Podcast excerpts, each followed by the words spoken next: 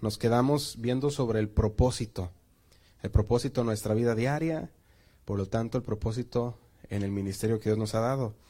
¿Verdad? Y dijimos que muchas veces nos hacemos preguntas y las preguntas que nos hacemos muchas veces antes de conocer del Señor o a lo mejor aún cuando estamos conociendo del Señor y apenas estamos andando en los caminos del Señor, nos hacemos la siguiente pregunta, nos decimos, ¿por qué es que estoy aquí en la tierra?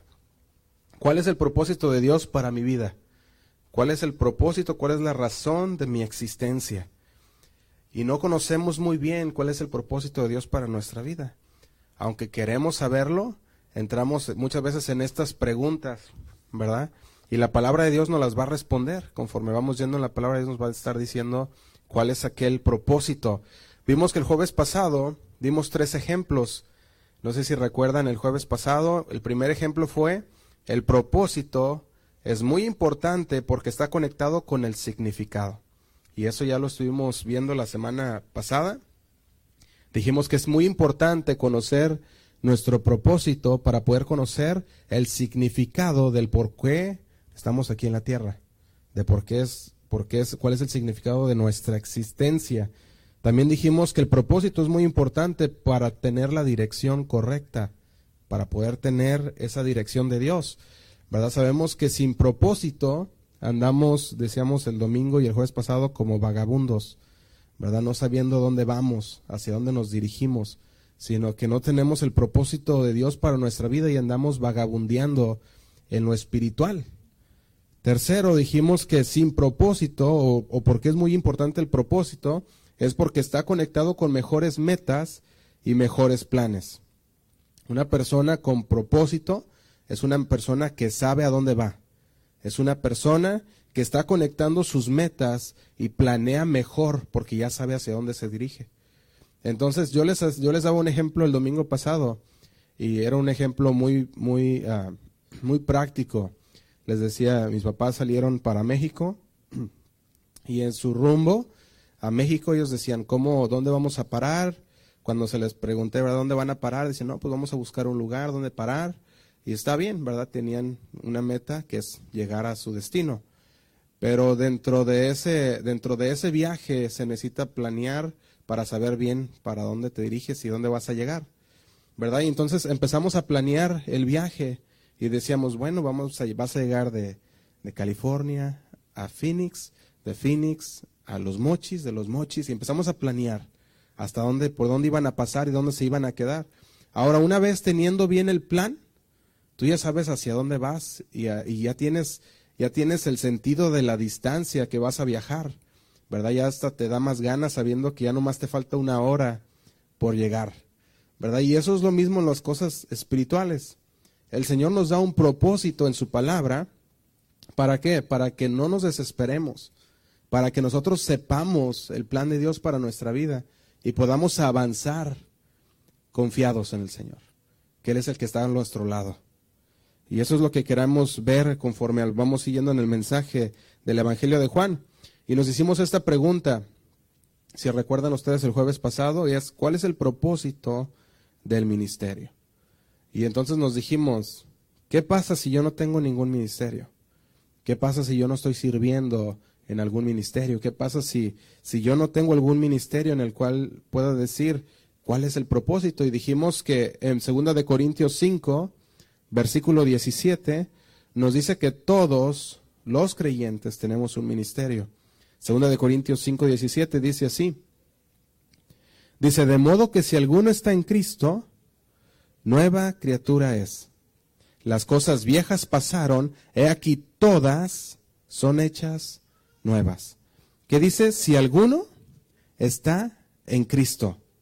Y dijimos, ¿cuántos estamos en Cristo? Todos, ¿verdad? Gracias a Dios. Estamos en Cristo, entonces dice que somos nuevas criaturas. Y las cosas viejas, dice que pasaron, he aquí todas son hechas nuevas, y dice el 18. Y todo esto proviene de quién? De Dios. Que dice, ¿quién nos reconcilió consigo mismo por Cristo y nos dio el ministerio Aquí está la palabra clave. Nos dio el ministerio de la reconciliación.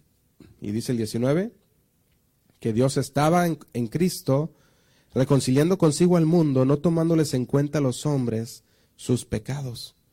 Y luego dice, no se encargó a nosotros la palabra de la reconciliación. Y dice el 20, así que somos embajadores en el nombre de Cristo. Y dice, como si Dios rogase por medio de nosotros, os rogamos en nombre de Cristo, reconciliados con Dios. Tenemos un trabajo, hermanos, tenemos un ministerio. Y nuestro ministerio es ser embajadores de Cristo. Nuestro ministerio es llevar, ¿qué dice? La reconciliación. Llevarlos a dónde? A que se reconcilien con Dios. Así que sí tenemos un ministerio. ¿Verdad? Entonces decíamos, ¿cómo podemos descubrir el propósito principal? ¿O cuál es el propósito principal del ministerio? Podemos ponerlo de esta manera también. ¿Cuál es el motivo de tu existencia? ¿Cuál es el motivo? ¿Por qué es que estamos nosotros aquí en la tierra? Pensemos en esto también. Ya lo hemos dicho, lo estuvimos diciendo el jueves antepasado. ¿Qué es lo que hace que como cristianos tú y yo nos humillemos? ¿Qué es lo que hace que como cristianos tú y yo demos sacrificialmente? ¿Qué es lo que hace que como cristianos tú y yo que ayudemos a los demás aun cuando todavía nosotros necesitamos ayuda? ¿Qué es lo que hace? Y esas son las preguntas que vamos a contestar. Y vamos a ir a Juan, capítulo 3, versículo 22. Juan 3, 22 al 30. Y antes de leerlo vamos a hacer una oración. Amén. Señor, te damos gracias por tu palabra, Señor, porque sabemos que tú vas a hablar a nuestro corazón. No queremos, Señor, no queremos hacer oídos sordos, Señor, a tu palabra. Háblanos, Señor, porque sabemos que tu palabra nunca regresa vacía, Señor. Queremos disponer nuestro corazón para escucharte a ti, Padre. Ayúdanos, Señor, te lo pido, en el nombre de Cristo Jesús. Amén. Perdón. Dijimos Juan 3, 22 al 30. Pero antes de leerlo, quisiera hablar acerca de lo que, lo que está hablando aquí. Aquí vemos a Juan, es su último testimonio de Juan el Bautista, no de Juan el Revelador, ¿verdad? Es el último testimonio de Juan el Bautista y es aquí donde nos relata la transición del ministerio de Juan el Bautista al ministerio de Jesús. Y lo vimos el jueves pasado, el trasfondo es mucho más, mucho más pesado que nomás una transición. Porque estamos hablando de una transición no solamente de ministerios, sino de una transición de pactos. Recordemos que el antiguo pacto era, era, era que tus pecados eran no borrados, eran cubiertos por la sangre del cordero sacrificado. Pero ahora bajo el nuevo pacto, los pecados son borrados. Ahora bajo el nuevo pacto, el Señor dio su vida por nosotros. Y ahora podemos obtener la salvación por medio de Jesús, que es por la fe en Jesús. Entonces, Juan 3:22, vamos a leerlo, dice así. Después de esto, vino Jesús con sus discípulos a la tierra de Judea, y estuvo allí con ellos y bautizaba. Y dice el 23, Juan bautizaba también en Enón, junto a Salim, porque había allí muchas aguas. Y dice, y venían y eran bautizados, y dice el 24, porque Juan no había sido aún encarcelado. Y dice el 25, entonces hubo discusiones entre los discípulos de Juan y los judíos acerca de la purificación. Y vinieron a Juan y le dijeron, Rabí, mira que el que estaba contigo al otro lado del Jordán, de quien tú diste testimonio, bautiza.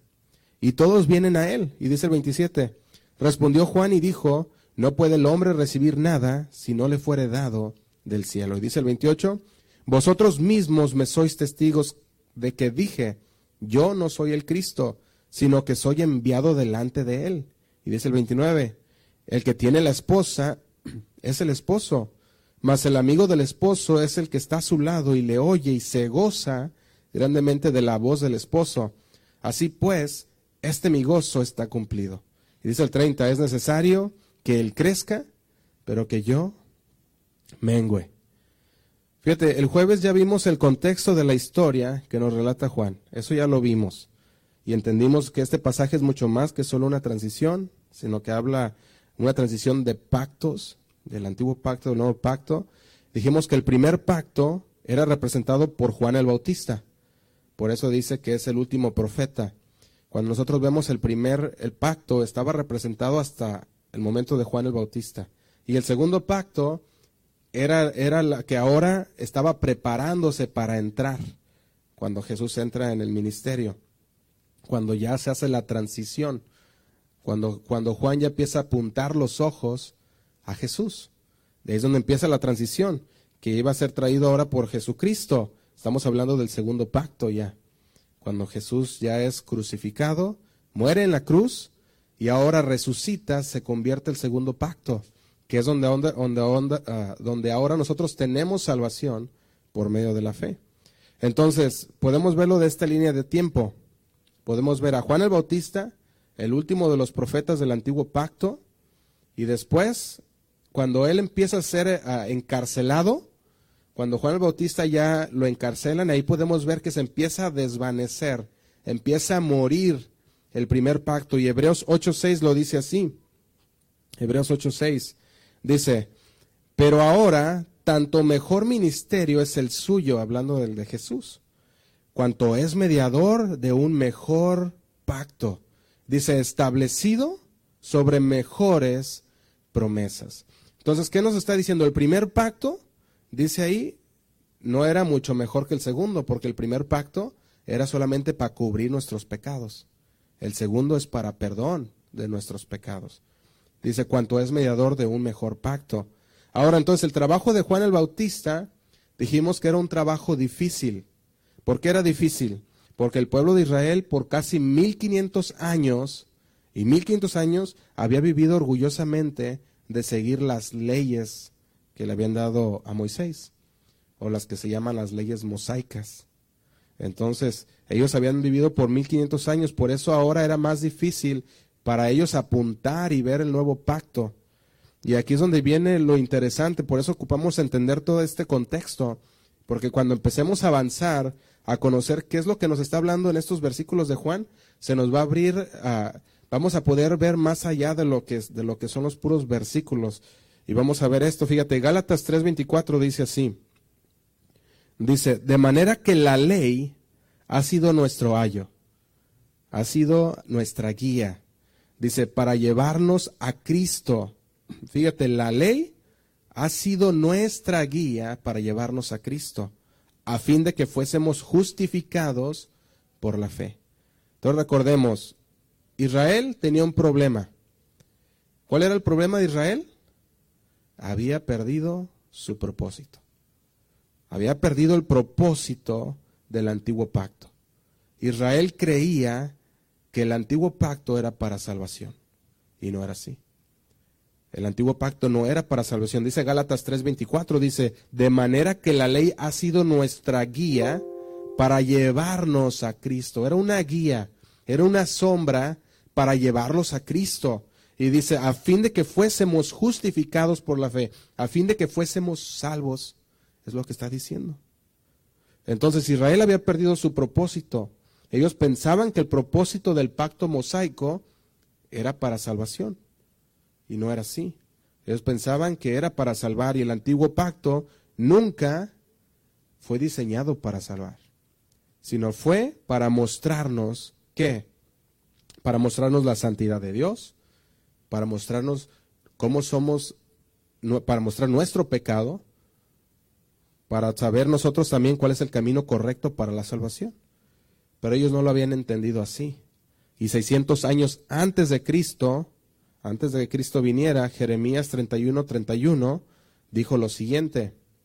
Estamos hablando aquí del profeta Jeremías, Jeremías 31, 31, dice así. Dice, he aquí que vienen días, dice Jehová, en los cuales haré nuevo pacto con la casa de Israel y con la casa de Judá. Y dice 32, no como el pacto que hice con sus padres, hablando del pacto mosaico, el día que tomé su mano para sacarlos de la tierra de Egipto, porque ellos invalidaron mi pacto. Aunque fui yo un marido para ellos, dice Jehová, pero este es el pacto que haré con la casa de Israel.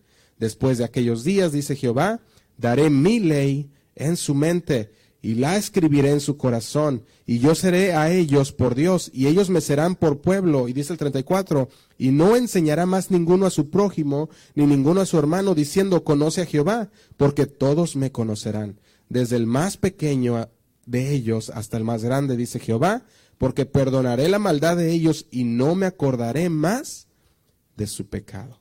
Fíjate cómo dice, y no me acordaré más de su pecado. Y aquí es donde podemos ver el pacto de Dios. Ahora, ¿podemos nosotros conocer a Dios? Sí. Ahora a nosotros se nos ha dado el privilegio bajo el nuevo pacto de conocer a Dios desde el más pequeño hasta el más grande. Ya no tenemos nosotros que en ese tiempo ellos tenían que venir al tabernáculo y el único que tenía acceso al, al trono de Dios, ¿quiénes eran? Los sacerdotes. El sumo sacerdote era el único que podía entrar al lugar santísimo. Pero ahora ya no. Ahora nosotros que, estamos, que estamos por la fe en el Señor tenemos libre acceso al Padre. Por eso dice en el versículo 34, y no enseñará más ninguno a su prójimo ni ninguno a su hermano diciendo, conoce a Jehová. Porque ahora todos que somos, todos los que tenemos fe en el Señor, podemos ahora conocerle a Él. Tú y yo podemos hacerlo ahora, desde el más pequeño hasta el más grande. Podemos también encontrar esta promesa en Hebreos 8:13, lo quiero leer.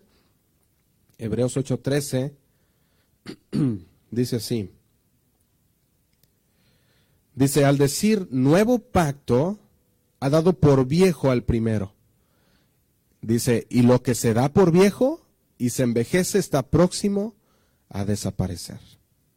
Y lo que se da por viejo y se envejece está próximo a desaparecer. Entonces el primer pacto en la transición del ministerio de Juan el Bautista, ya se estaba desvaneciendo. Ya se estaba desvaneciendo, estaba a punto de morir para abrir paso al nuevo pacto. Eso es lo que estaba pasando ahora. Recordemos que ya con Juan el Bautista estaba bajo el primer pacto, de repente empezó a ir, se empezó a, em, lo, lo encarcelaron, muere y empieza la transición del antiguo pacto al nuevo pacto. Ahora, Juan el Bautista, podemos ver nosotros también que fue el último profeta del antiguo pacto y Jesús, el mediador del nuevo pacto. Fíjate, el pacto mosaico, ¿qué es lo que hacía? El pacto mosaico resaltaba la, el pecado del hombre, ¿verdad? Eso es lo que hacía el pacto mosaico. Ahora, el nuevo pacto de Dios resalta la belleza de la nueva naturaleza que Dios nos da que somos perdonados, que somos nacidos de nuevo espiritualmente. Ahora sí que entrando en eso, conociendo ese trasfondo, podemos nosotros ver que, que Juan el Bautista era una persona que había hecho su trabajo, una persona que había hecho lo que tenía que hacer. y dijimos esto también, no sé si recuerdan ustedes, que nosotros tenemos que conocer nuestro propósito para poder hacer bien nuestro trabajo. Juan el Bautista conocía bien su propósito. Fíjate, él estaba rodeado de seguidores que venían a Juan el Bautista para, para, para ser bautizados.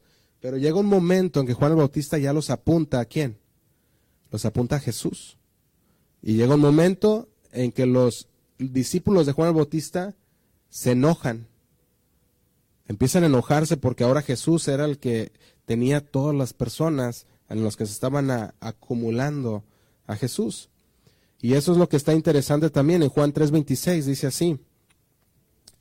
Juan 3.26 Juan 3, dice así. Y vinieron a Juan y le dijeron, ¿quiénes vinieron? Los, los discípulos de Juan. Dice, vinieron a Juan y le dijeron, rabí, maestro, mira que él es mira que el que estaba contigo al otro lado del Jordán, hablando de Jesús, de quien tú diste testimonio, bautiza y todos vienen a él. Pero fíjate la respuesta de Juan el Bautista, dice el 27. Respondió Juan y dijo, no puede el hombre recibir nada si no le fuere dado del cielo.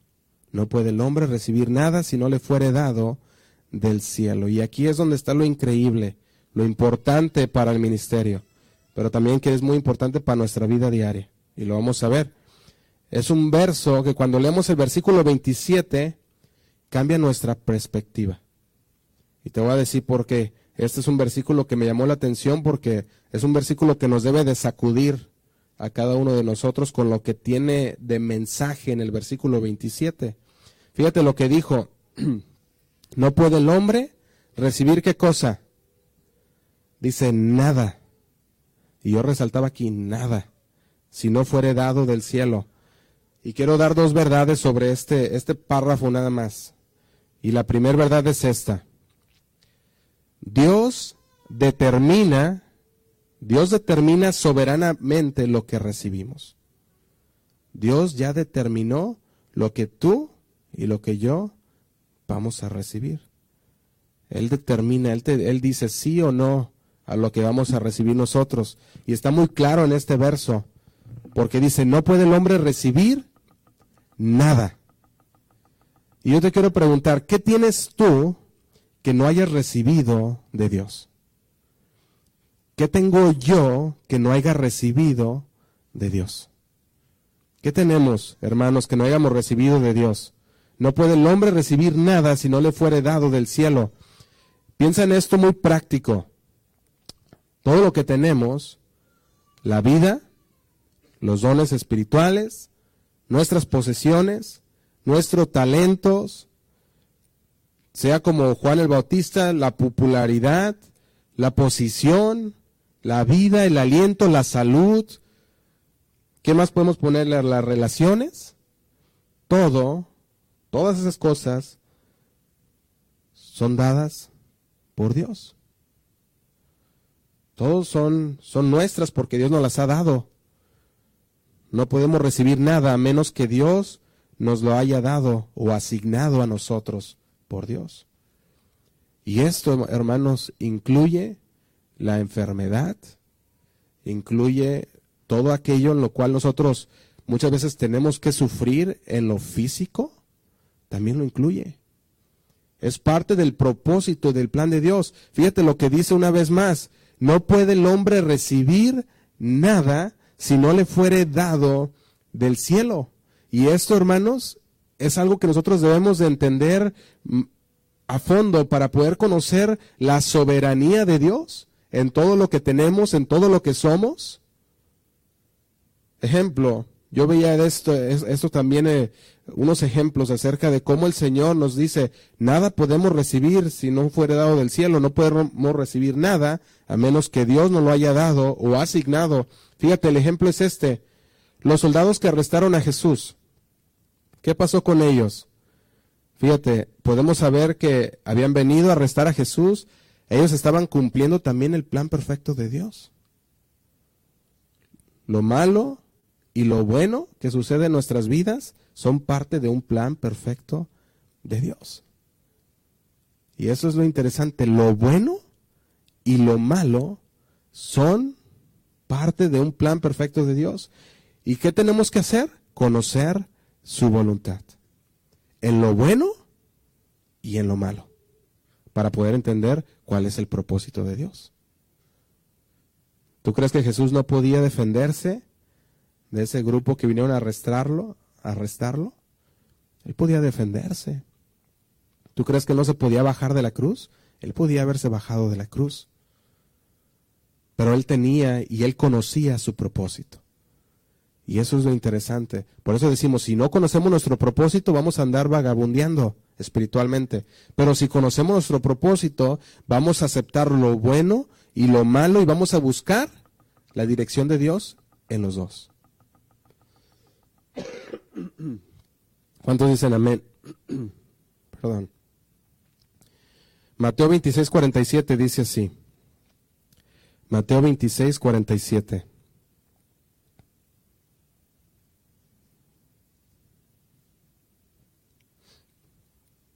dice el 47, dice, mientras todavía hablaba, vino Judas, uno de los doce, y con él mucha gente con espadas y palos de parte de los principales sacerdotes y de los ancianos del pueblo.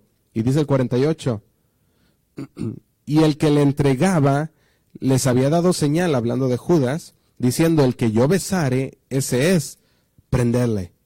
Y dice el 49, y enseguida se acercó a Jesús y dijo, salve maestro, y le besó. Y dice el 50, y Jesús le dijo, amigo, ¿a qué vienes? Y dice, entonces se acercaron y echaron en mano a Jesús y le prendieron, y dice el 51, pero uno de los que estaba con Jesús, ¿qué hizo? Dice, extendió la mano y sacó su espada e hiriendo a un siervo del sumo sacerdote, le quitó la oreja. Fíjate lo que hizo. Le quitó la oreja. Viene la pregunta una vez más. ¿Tú crees que Jesús no se hubiera podido defender de aquellos hombres? Sí, pero ese no era el plan ni el propósito de Dios. Señor, pero ¿por qué dejas que te arresten? Si tú eres Dios, si tú eres el Hijo de Dios, ¿por qué dejas que te arresten?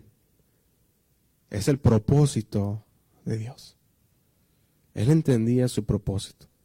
Fíjate lo que dice el versículo 52, la respuesta de Jesús ante este que se aventó, ¿verdad? A cortar la oreja. dice el 52.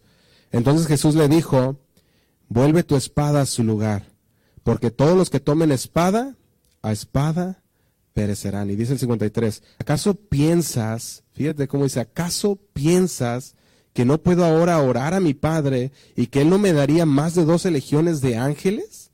Fíjate cómo dice, ¿acaso piensas que yo no puedo hacer una oración y que los ángeles van a venir y, me rescatarían? Y dice el 54, pero pero ¿cómo entonces se cumplirían las escrituras de que, de que es necesario que así se haga? Dice, si yo hiciera eso, ¿cómo se va a cumplir mi propósito aquí? en la tierra. Dice el 55, en aquella hora dijo Jesús a la gente, como contra un ladrón habéis salido con espadas y con palos para prenderme. Cada día me sentaba con vosotros enseñando en el templo y no me prendisteis. Dice el 56, mas todo esto sucede, fíjense una vez más, mas todo esto sucede para que se cumplan las escrituras de los profetas, entonces todos los discípulos dejándole huyeron. Señor, el Señor conocía el propósito. Él conocía lo que debería de hacer. Y él dice, ¿tú crees? ¿A poco piensas que yo no puedo salvarme? ¿A poco piensas que yo necesito de ti? Él le decía eso a, los, a, sus discípulos. Fíjate, otro ejemplo, Juan 19, 7, vamos a leerlo. Aquí vemos a Jesús ante Pilato cuando habla con Jesús. Está hablando Pilato con Jesús. Mientras el pueblo gritaba, crucifíquenlo. Fíjate lo que pasa en esta conversación. 19.7 dice así. dice, los judíos le respondieron, nosotros tenemos una ley y según nuestra ley debe morir, porque se hizo a sí mismo hijo de Dios. Y dice el 8, cuando Pilato oyó decir esto, tuvo más miedo. Y dice el 9, y entró otra vez en el pretorio y dijo a Jesús, ¿de dónde eres tú? Fíjate, fue y le preguntó, ¿de dónde eres? Mas Jesús no le, no le dio respuesta, dice el versículo 10. Entonces le dijo Pilato, ¿a mí no me hablas? ¿No sabes que tengo autoridad para crucificarte y que tengo autoridad para soltarte? Fíjate, le dice, ¿en serio? ¿No me vas a responder, Jesús? ¿Tú sabes que yo puedo, tengo autoridad para que te crucifiquen y yo tengo autoridad para soltarte y dejarte libre? Dice el 11, respondió Jesús, ninguna autoridad tendrías contra mí. ¿Cuánta? Ninguna. Si no te fuese dada de arriba. Por tanto, el que a ti me ha entregado mayor pecado tiene. La pregunta es, ¿podemos captarlo? ¿Estamos comprendiendo cómo, porque muchas veces dentro de nuestro ser, nuestros huesos van en contra, en contra de todo lo que podamos pensar que Dios tiene esa soberanía. Muchas veces nosotros pensamos y decimos, ¿cómo es posible que, que lo bueno y lo malo puedan ser parte del propósito de Dios? en, nuestra, en, nuestra mente carnal no lo podemos asimilar. ¿Cómo es posible que lo bueno y lo malo puedan tener, puedan ser parte del propósito de Dios? ¿Cómo es posible? Nos gusta a nosotros pensar muchas veces que nosotros estamos forjando nuestro futuro. Nos gusta a nosotros pensar que nosotros mismos estamos construyendo nuestro destino como creyentes. Pero no es así. Cuando nosotros estamos bajo la fe en Cristo, recordemos, somos nuevas criaturas. Ya no somos personas que andan vagabundeando espirituales, espiritualmente, personas muertas espirituales, sino que ahora estamos en Cristo Jesús, somos hechos nuevos y ahora el Señor nos da un propósito. Y nosotros tenemos que conocer el propósito por medio de la palabra de Dios para que nosotros caminemos rectos en la palabra de Dios. Eso es lo que tenemos que hacer. Fíjate, las cosas malas y las cosas buenas, dice la palabra que todo nos ayuda para bien. Romanos 8:28 dice así. Dice Romanos 8:28 y sabemos y sabemos que a los que aman a Dios, todas las cosas les ayudan a bien. Todas las cosas les ayudan a bien. Y luego dice, esto es a los que conforme a su propósito son llamados. Nuestra única preocupación, hermanos, debe de ser entender nuestro propósito. Esa debe de ser nuestra única preocupación. ¿Para qué? Para que hagamos bien nuestro trabajo. No estoy diciendo que no trabajemos duro, que no asumamos la responsabilidad de nuestras vidas, sino que entendamos nuestro propósito en la palabra de Dios. Fíjate, en la Biblia podemos dar muchos ejemplos de que la Biblia habla acerca del planear, que habla de, acerca de, que como, como personas, ah, como hijos de Dios, tenemos que tener buenos planes, que tenemos que planear, que tenemos que, que nosotros uh, poder administrar correctamente. Todo eso es parte de la vida que el Señor nos ha dado también. Pero también nos dice el Señor que todo eso queda en segundo, en segundo plano, en segunda plana, que Él es primero. Fíjate, nosotros podemos ver mensajes en los cuales nos empieza a hablar que, todo lo demás es secundario y Él es lo primordial. Pero lo que podemos ver nosotros aquí también es la, es la soberanía de Dios. La soberanía de Dios no nos quita nuestra responsabilidad como seres humanos y como hijos de Dios. La soberanía de Dios no nos quita nuestra responsabilidad, sino que nos, nos recuerda a nosotros que en última instancia todo está determinado por Dios. Eso es lo que nos recuerda. Dios nos está diciendo, eh, Dios no, no, no solo nos, no está diciendo a nosotros, vive tu vida como dicen todos. No, vive tu vida y todo está bien y ya. Dios no nos dice eso, sino Él nos dice, tú tienes que saber que aunque tú estás viviendo una vida, en, que tú tienes una vida nueva, que ahora yo vivo en ti, entonces ahora lo que tienes que ver es que no hay nada que tú puedas hacer que yo no, que yo no, ah, que no sea que yo haya permitido. Recordemos también Primera de Crónicas 29.11, dice así. Primera de Crónicas 29.11, dice, dice, tuya es, oh Jehová, la magnificencia y el poder, la gloria, la victoria y el honor, porque todas las cosas que están en los cielos y en la tierra son tuyas. Tuyo, oh Jehová, es el reino, y tú eres excelso sobre todos. Y dice el 12, las riquezas y la gloria proceden de ti, y tú dominas sobre todo, en tu mano está la fuerza y el poder, y en tu mano el hacer grande. ¿Y qué dice?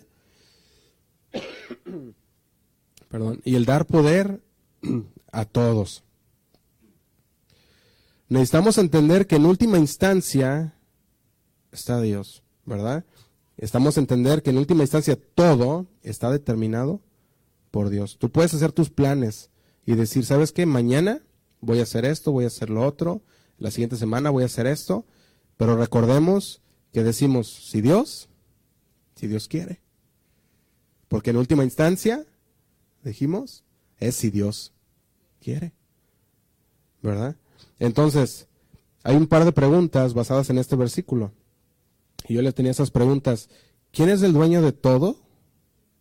Dios. De los cielos y la tierra, dice ahí el versículo, es Dios. Y luego la otra pregunta es, ¿quién controla todo? Si ahí dice, todas las cosas que están en los cielos y la tierra son tuyas, tuyo Jehová el reino, tú eres excelso sobre todo, entonces ¿quién controla todo es Dios? ¿Quién controla el poder y la fuerza? Dios. ¿De dónde provienen las riquezas y el honor? De Dios. ¿Quién engrandece a las personas y las fortalece? Dios. Entonces es Dios el que tiene el control. ¿De qué? Todas las situaciones.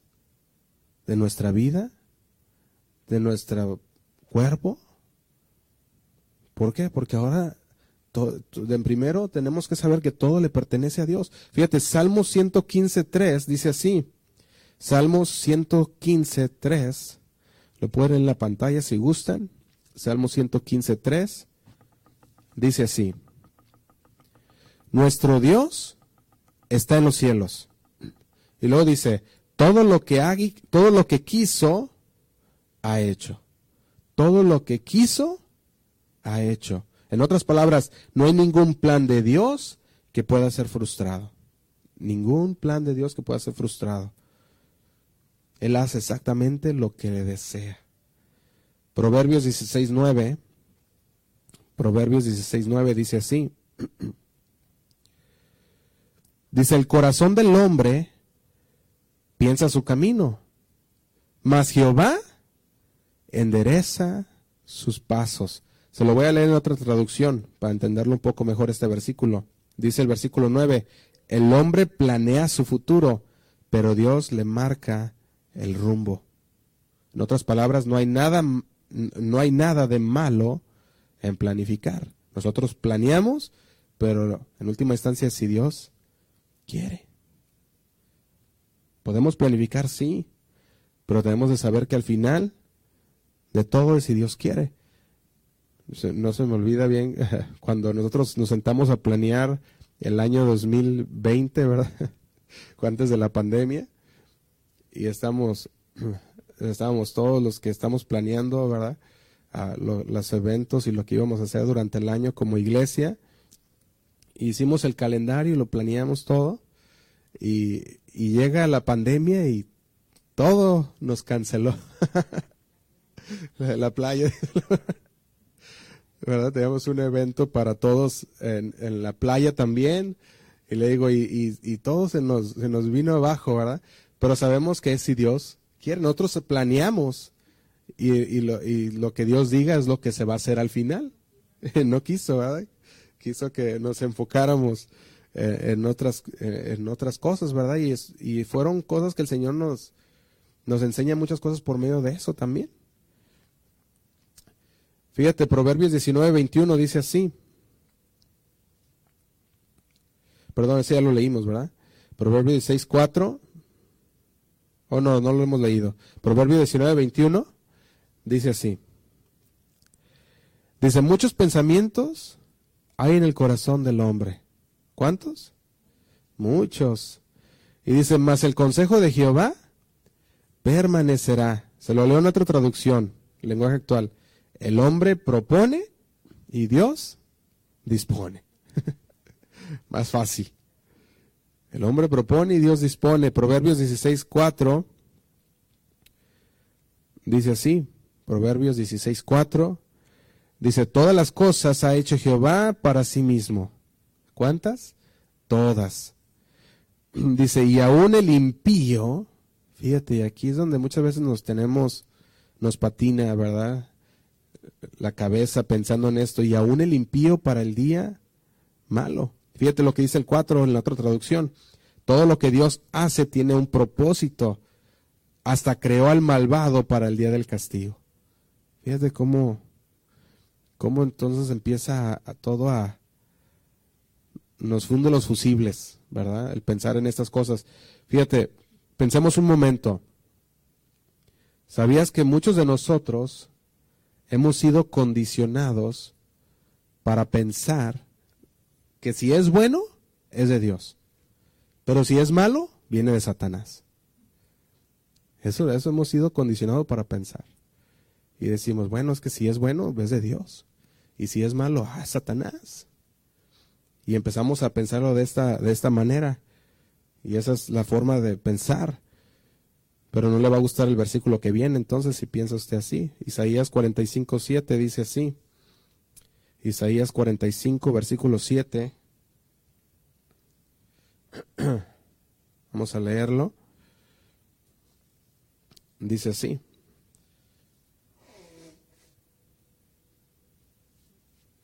Dice, que formó la luz y creó las tinieblas, que hago la paz y creo la adversidad, eh, perdón, dice que formo la luz y creo las tinieblas, que hago la paz y creo la adversidad, yo Jehová soy el que hago, ¿qué dice? Todo esto. ¿Qué es lo que hace Jehová? Él forma la luz y formó también las tinieblas. Él hizo la paz, pero creó también la adversidad. Y dice, y yo soy el que hago todo esto.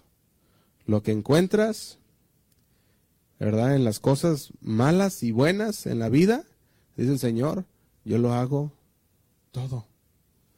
Después de este pasaje, lo que nos está diciendo es, Dios es soberano, hace lo que quiere, todos sus planes se cumplirán, ni uno será frustrado.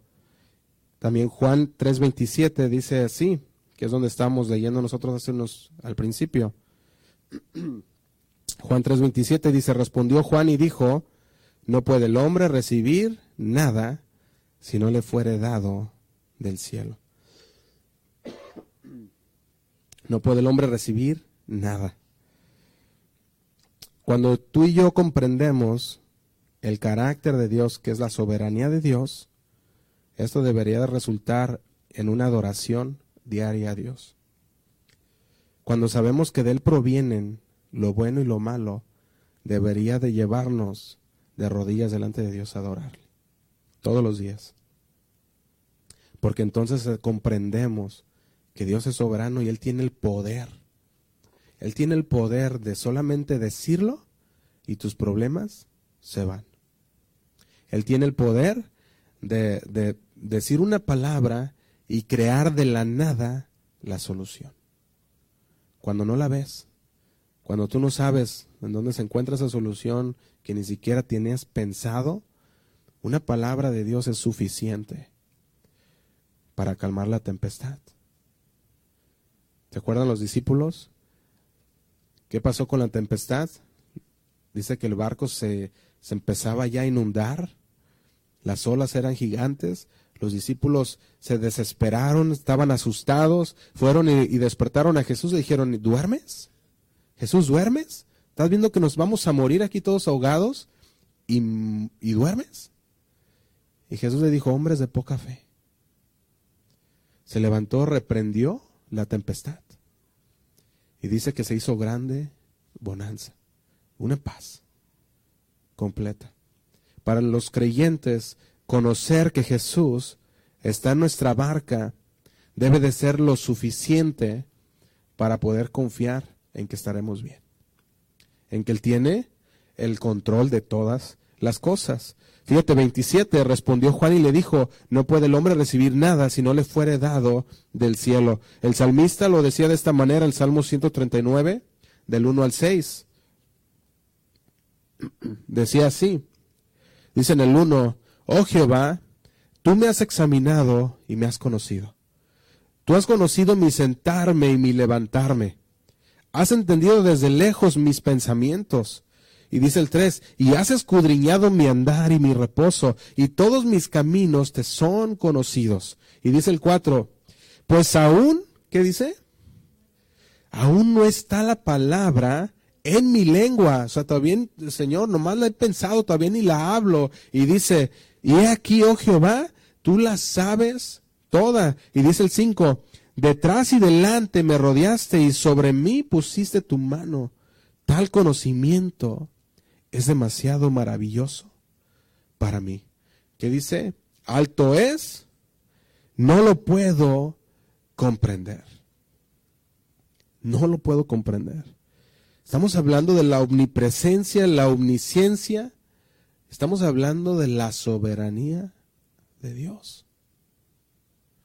Son aspectos del carácter de Dios que nos obliga a mirar la grandeza de Dios y decir, ¿qué puedo yo darle a Dios que Él no me haya dado primero? ¿Qué puedo esconder de Dios si Él conoce todas las cosas? ¿Qué hay imposible para Dios? Y Juan dice, no puede el hombre recibir nada si no le fuere dado del cielo. Entonces, un pasaje como este nos recuerda que Dios no es aquel anciano que todos pintan, cariñoso, que se sienta débilmente en un trono de nuestra creación, porque así ya lo ponen, sino que Él es el, omnipotente, el omnisciente, el soberano Dios del universo y el Dios de la Biblia. Que nada imposible para Él. Juan 3:27 decía, nada puede recibir el hombre si no le fuera dado del cielo. Juan conocía su propósito. Eso es lo que conocía. Y cuando sus discípulos vinieron a él diciéndole, ¿por qué? Si tú apuntaste a Jesús, ¿por qué él ahora está, está ahí bautizando? ¿Y por qué todos se van con él? Y Juan le dijo, no puede el hombre recibir nada si no le fuere dado del cielo. Fíjate, Jesús agrega eso a, eso en Juan 15.5, dice así. Juan 15.5 dice, yo soy la vid, vosotros los pámpanos. Y el que permanece en mí y yo en él, éste lleva mucho fruto, porque separados de mí, nada podéis hacer. Recalcamos, nada podemos hacer si estamos separados de Dios. Puedes pretender hacer muchas cosas, pero la palabra de Dios dice que nada podemos hacer si estamos separados de Él. Dios tiene el control de decir que tenemos y lo que tenemos es por Él. Estamos donde estamos gracias a Dios. ¿Sí o no? Amén.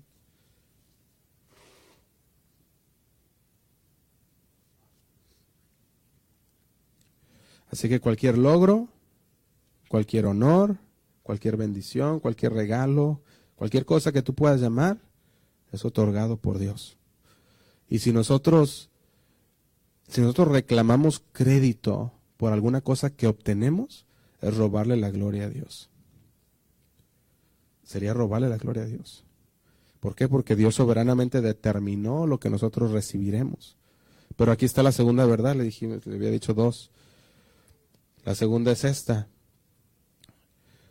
Un hombre no puede recibir nada a menos que le haya sido dado del cielo. Entonces dijimos la segunda verdad, podemos decirlo de esta manera. Todos los líderes que sirven, lo que hacen es porque a Dios así le plació. Todo lo que hacemos para el ministerio, lo hacemos porque a Dios así le plació. Fíjate, Juan el Bautista, yo veo esto en, en, esta historia de Juan el Bautista. Juan el Bautista volteó con sus discípulos y les dijo en otras palabras, si todos ustedes se preocupan por mí, por mi posición, si ustedes, ustedes se preocupan por mi ministerio, si están preocupados por lo que yo dejo de, de hacer, porque ahora vino Jesús, él les decía, déjame recordarles que todos los, todos los regalos que Dios me ha dado, todo lo que yo tengo son prestados por Dios. Eso es lo que le estaba diciendo Juan el Bautista a sus discípulos. Le estaba diciendo, todo lo que yo tengo, todo lo que yo soy, es un préstamo de Dios a mí. Y ahora Él lo está tomando. Ahora le está diciendo, mírenme a mí. Y ese era el propósito de Juan, ser, apuntar los ojos a Dios. Ahora, Él decía, nunca fueron míos. Si tenía un éxito, él decía, el éxito vino de Dios. Ahora todos estaban acudiendo a Jesús. Y es porque el Padre había dicho que fueran a Jesús. Entonces, había sido determinado desde el cielo. Y si Dios lo había determinado, se iba a hacer. Ahora, podemos ver eso también, las implicaciones de esta verdad que estamos hablando nosotros ahora, nos sirve a nosotros también para el ministerio y también para nuestra vida personal. Estas verdades. Estas verdades nos ayudan para los dos, el ministerio y para nuestra vida personal. Si le sirvo a Dios, es porque Él así le plació. Y eso es lo que está tratando de ayudarles a ver a los discípulos de Juan, Juan el Bautista. Está diciendo, yo no, está diciendo, lo, lo que el Señor le dio, es lo que Él le dio. Y si los ojos, yo nomás vine para apuntar los ojos a Él. Y eso es lo que vamos a ver más adelante ahorita ah, con lo que seguimos leyendo. Fíjate, estamos hablando de que todos los siervos de Dios disfrutan las cosas del ministerio, incluyendo el mismo ministerio de, ayudar a las personas, de, llevar la palabra, de, de, los dones espirituales, ¿verdad? Todo esto son cosas que nosotros, el, el Señor nos da, pero son para la gloria de Dios y son prestadas por Dios, que son de Dios, a Dios le pertenece, entonces por lo tanto la gloria es para Dios. Y todo debe de mantenerse manos abiertas a Dios. Alguna vez, y eh, hemos visto muchos ejemplos de estos, cuando le damos a nuestros hijos algo, ¿verdad? O les ha comprado unas papas fritas a sus hijos y, después les pide unas y, y, así como que no te la quieren dar. Y tú dices, pues si yo te la compré, ¿verdad? Y dices, pues nomás voy a agarrar una, no, te las voy, no se las voy a llevar todas, ¿verdad? Y podemos ver algo aquí también. Cuando nosotros mantenemos todo lo que Dios nos ha dado a manos abiertas a Dios, Dios lo va a usar. Dios lo va a usar en lo que nosotros llevamos a cabo en nuestra familia, en el ministerio. El Señor lo usa. Fíjate, yo podía ver algo, y esto lo he visto muchas veces, y no es para, no es modo de queja ni, ni nada, ¿verdad? Pero yo veía como cuando nosotros mantenemos, yo lo veía en mi vida personal, cuando mantengo las cosas a manos abiertas delante de Dios, todo lo que Él me ha dado, el Señor lo usa. Lo usa para su gloria. Y lo usa para, para como Él le plazca. Y yo he visto que, yo, yo he visto muchas veces ah, el trabajo, ¿verdad? En, en, en, lo que el Señor me ha puesto, en diferentes áreas de lo que el Señor me ha dado en, en, en nuestros años, ¿verdad? Yo digo, Señor, cuando nosotros, cuando nosotros conocemos tu soberanía, cuando nosotros conocemos que nada de lo que tenemos es de nosotros, sino que todo es tuyo, cuando nosotros podemos a manos abiertas decirte, Señor, todo esto es tuyo, te pertenece a ti. Y el Señor dice, lo usa como Él quiere y Él lo hace como Él quiere y confiamos que Él sabe mejor que nosotros, créeme que no vamos a tener pérdidas. No tenemos pérdidas. ¿Por qué? Porque lo estamos entregando al Señor. Y estamos hablando de nuestro tiempo, de nuestros recursos, estamos hablando de todo lo que tenemos. Le decimos, Señor, todo es tuyo. Crónicas, primera de Crónicas 29, 11.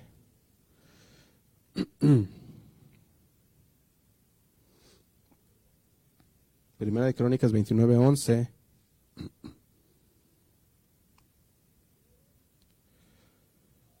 Dice así. Dice el 29.11, dice, tuya es, oh Jehová, la magnificencia y el poder, la gloria, la victoria y el honor, porque todas las cosas que están en los cielos y en la tierra son tuyas. Tuyo, oh Jehová, es el reino, y tú eres excelso sobre todos. Y dice el 12, las riquezas y la gloria proceden de ti, y tú dominas sobre todo. En tu mano está la fuerza y el poder, y en tu mano el hacer grande y el dar poder a todos. Fíjate, todo esto está en las manos de Dios y a su discreción Él nos va a dar. No a la mía, no a la de un comité, no está en las manos de nadie más, sino que está en las manos de Dios. Que los hombres se engrandezcan con las fuerzas dadas, pues ya sería de más porque todo es de Él. ¿De qué nos podemos engrandecer? Somos mayordomos de su tiempo, somos mayordomos de sus dones, somos mayordomos de sus oportunidades, somos administradores de las posiciones en las que nos ha colocado el Señor. Eso es lo único que somos. O sea, todo lo que tenemos le pertenece a Dios. Nosotros, el Señor nada más nos las ha confiado. Entonces, todas estas cosas son prestadas por Dios y están bajo su control y destinados para su gloria. Ahora déjeme decirle eso también. Estás en el lugar en el que estás porque así Dios le plació. Dios te puso ahí. La cosa es, ¿has encontrado el propósito de Dios en esa área en la que Dios te ha puesto? ¿Conoces cuál es el propósito de Dios?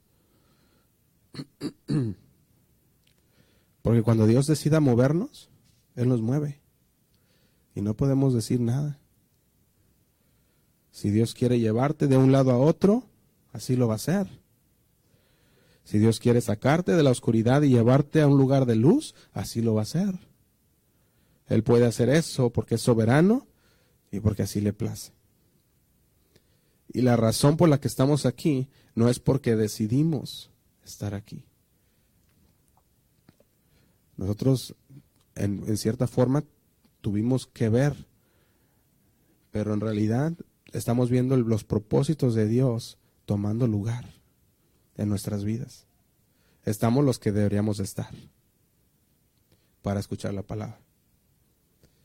Y cuando nosotros podemos entenderlo de esa forma, el propósito de Dios es grande y podemos ver por qué es, por qué es, cuál es el propósito de Dios para mi vida, el Señor nos muestra su propósito y es para que nosotros podamos servirle a Dios, para que nosotros podamos engrandecer a Dios.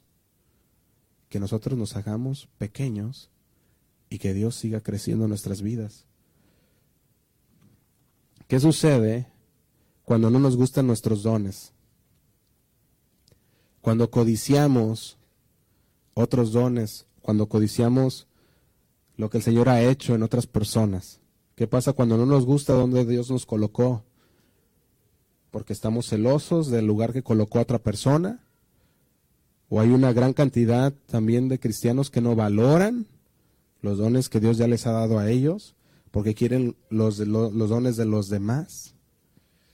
Y no están dispuestos a servir a Dios fielmente donde Dios los puso. ¿Por qué? Porque quieren algo más. Y han hecho del ministerio, dijimos, todo acerca de ellos en lugar de acerca de Dios. Y cada vez que nosotros ponemos el ministerio acerca de nosotros, estamos, vamos a salir decepcionados. Cuando nos demos cuenta que no era acerca de nosotros, que era acerca de Dios y de sus planes. Ahora, pensando en estas cosas, ¿cuál es el propósito principal del ministerio? Esta es la respuesta. El propósito principal y final del ministerio es que Jesús crezca. Ese es el propósito. A través de todo lo que el Señor nos ha dado, de las oportunidades, de las plataformas, de los que Dios nos, ha prestado, que el Señor crezca. Si el Señor nos ha puesto en un ministerio, Él quiere que ahí en ese ministerio Él crezca, que nosotros disminuyamos. Si Dios nos ha puesto a servir en un equipo, él quiere que Él crezca y que nosotros, que nuestro yo disminuya. En cualquier área que nos haya tocado servir, en cualquier área que el Señor nos haya puesto en el trabajo, en la familia, Él quiere que Él crezca y que nosotros disminuyamos. Entonces la pregunta es, ¿qué estás haciendo tú para que Dios crezca en tu familia? ¿Qué estás haciendo tú para que Dios crezca donde Dios te ha puesto? Porque nuestro trabajo es hacer que Dios crezca y que nosotros disminuyamos. Y esto es muy importante porque Dios nos dice, o Dios no nos dice más bien cuánto tiempo nos queda. El Señor no nos dice, mañana te llevo. Sin embargo, nosotros pensamos que tendremos unos días, que tenemos unos años, nosotros pensamos que todavía nos queda tiempo pero el Señor nos dice, ¿no sabes que mañana vengo por ti? A otros les dice, ¿no sabes que en la noche te voy a llevar? o que saliendo del servicio no vas a estar. El Señor no nos dice cuándo es el tiempo de partida. Si es hoy, si es mañana, si es en 10 años, si es en 20 años, si es en 30. Por lo tanto, debemos de hacer que cada día el Señor crezca y que nosotros disminuyamos. Primera de Samuel 15:11. Se los leo en la traducción lenguaje actual, Primera de Samuel 15:11.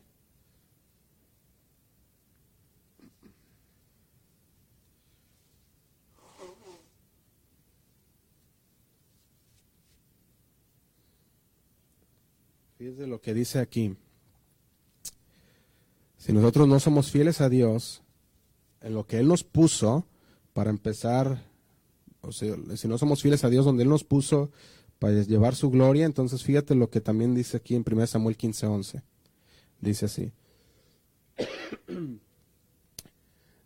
dice, me pesa, que dice haber puesto por rey a Saúl. Me pesa. La voy, a leer, en la traducción lenguaje actual. Dice, Saúl no me hace caso ni me obedece. Y luego dice así, lamento haberlo hecho rey. Y luego, ¿por qué? Dice, al oír esto, Samuel se preocupó mucho y se pasó toda la noche rogando a Dios que perdonara a Saúl. ¿Quién había puesto a Saúl como rey? El pueblo. El pueblo quería un rey. Y el Señor le dijo, pues ahí les va un rey que ustedes piden. Les dio el rey Saúl. Ahora, el, el Señor había puesto por rey, porque recordemos que el Señor da grandezas, el Señor da honor, el Señor es el que de él provienen todas las cosas. Ahora el Señor dice, me pesa, me duele. ¿Por qué? Dice, porque no me ha obedecido.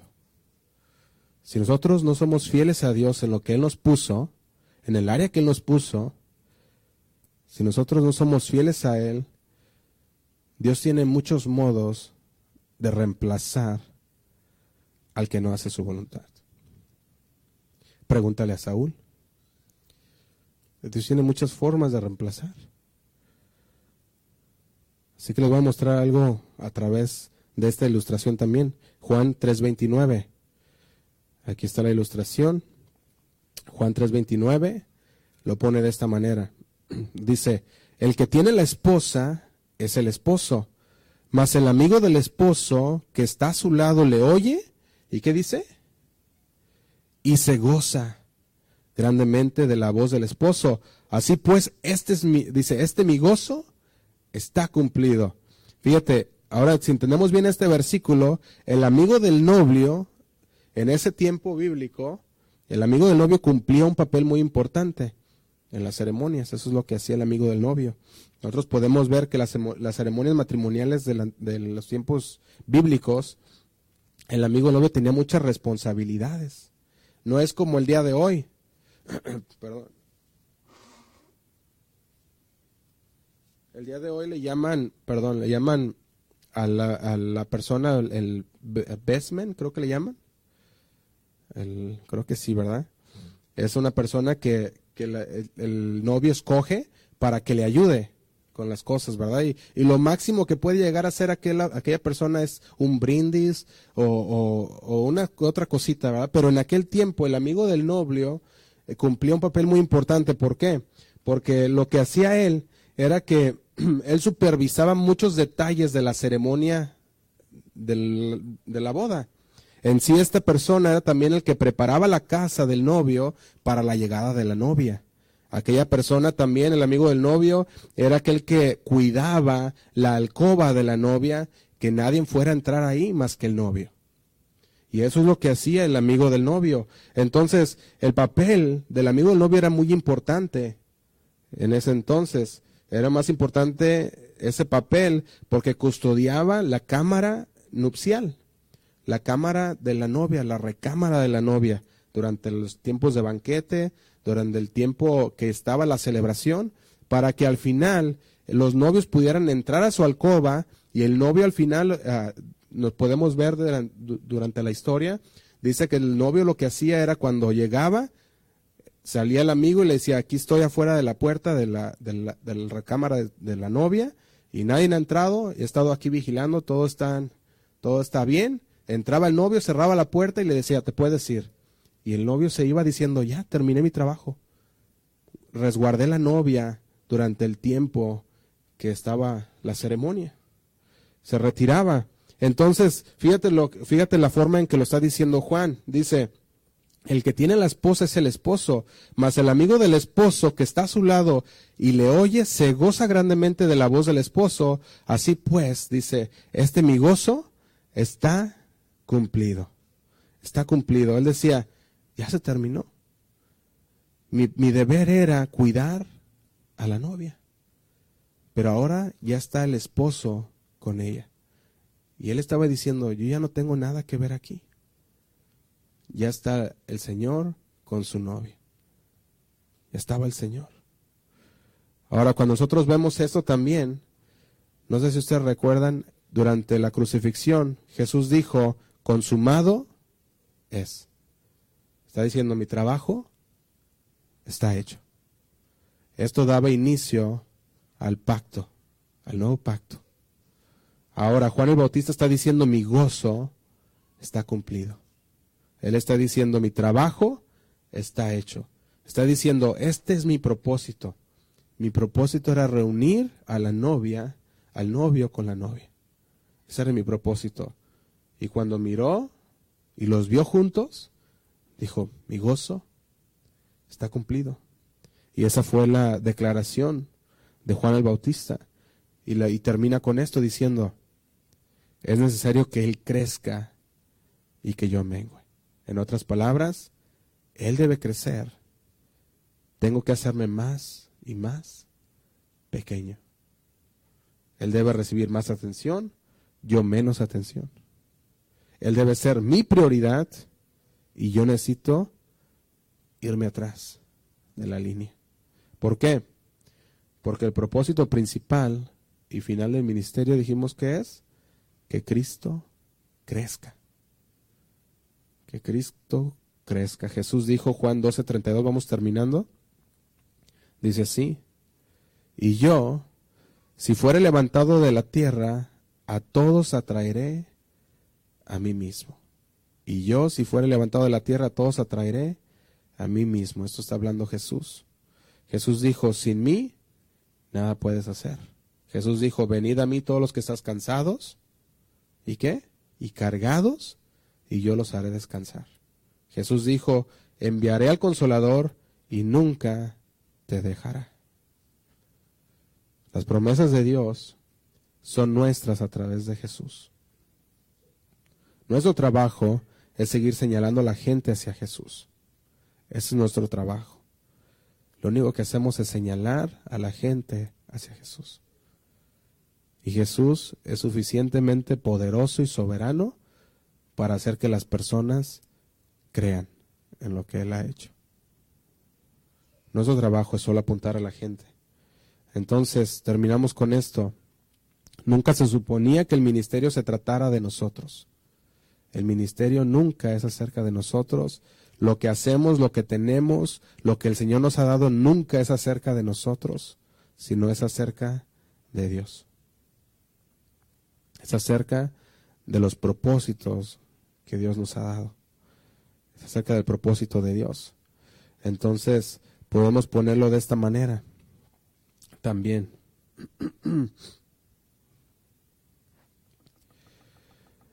Los cristianos esperan que la iglesia, que la iglesia se abra la palabra de Dios. Y cuando nosotros podemos ver que los cristianos están llegando a las iglesias, y no se habla de la palabra de Dios, sino que se habla del que Dios te quiere hacer rico, que Dios quiere sanarte, que Dios quiere hacer empieza cuando empezamos a poner dentro de la iglesia lo que es ah, lo que son secundarias en lugar de conocer a Jesús, en lugar de hacer que Cristo crezca, entonces, ¿qué está pasando? La gente está yéndose engañada de las iglesias. Y está pensando que la iglesia solo es para recibir un milagro, que la iglesia solo es para poder nosotros, ah, para poder nosotros ser prosperados. En lugar de decir, vengo a la iglesia para conocer quién es Cristo y qué es lo que Él hizo, qué es lo que Él hizo por mí. Entonces no queremos un mensaje de una persona así. No queremos, o yo puedo decir, tú no quieres mis ideas. Tú no quieres un mensaje que venga de Josué. Tú quieres un mensaje que venga de la palabra. Y eso es lo que tú necesitas y eso es lo que tu matrimonio necesita, eso es lo que tu vida diaria necesita y es que Cristo crezca en nuestra vida y que nosotros nos vayamos haciendo más pequeños. Así que cuando nosotros alabamos al Señor por los tiempos que nos que lo adoramos, estamos diciendo, Señor, tú tienes todo bajo control y sabemos, Señor, que lo que cantamos por estos 40 minutos no es nada con lo que cantaremos cuando lleguemos a tu presencia. Amén. Vamos a ponernos de pie, hermanos. El único propósito del ministerio, dijimos, es hacer que Cristo crezca. Quiero preguntarte, ¿qué has hecho por Jesús últimamente? ¿Qué has hecho para que sea que crezca y que nosotros menguemos?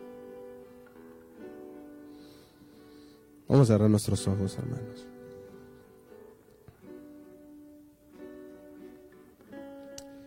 Gracias, Señor, por tu palabra. Porque sabemos, Señor, que tú has hablado en nuestro corazón. Conocemos, Señor, que tú eres un Dios soberano que tú tienes un propósito para nuestra vida, Señor. Nosotros, Señor, sabemos que ese propósito es que tú sigas creciendo, Señor. Creciendo en nuestras vidas, creciendo, Señor, en nuestro matrimonio, creciendo en nuestras familias, creciendo, Señor, en nuestro trabajo, porque todo es tuyo, Señor. Todo te pertenece a ti. Señor, nosotros queremos menguar. No se trata de nosotros, Señor. No se trata de mí. No se trata, Señor, sino que se trata de ti. De lo que tú puedes hacer. De lo que tú estás dispuesto a hacer, Señor. Por una persona que se humilla delante de ti por una persona, Señor, que reconoce que nosotros no somos nada sin ti, Señor. Por una persona, Señor, que te reconoce a ti como su Señor y Salvador. Gracias, Señor. Nos queremos poner en tus manos, Señor, en esta noche. Tú conoces, Señor, nuestro corazón. Tú conoces nuestros pensamientos. Nada hay oculto, Señor, delante de ti. Te pedimos, Señor, que tú toques nuestras vidas, toca nuestro corazón, transfórmanos, Señor. Cambia, Señor, ese corazón por un corazón que te ame, Señor, que guarde tu palabra, por un corazón, Señor, que pueda ser guiado por tu palabra, Señor. Te damos gracias, Señor, por todo lo que tú nos has hablado. Que esta palabra, Señor, se vaya a nuestros corazones, que podamos meditar, Señor, en ella que podamos ponerla por obra, Señor, en nuestras vidas. Nos ponemos en tus manos, Señor. En nombre de Cristo Jesús. Amén. Y amén. Gracias. Es donde está, hermano. invito a que, que entone este canto con nosotros.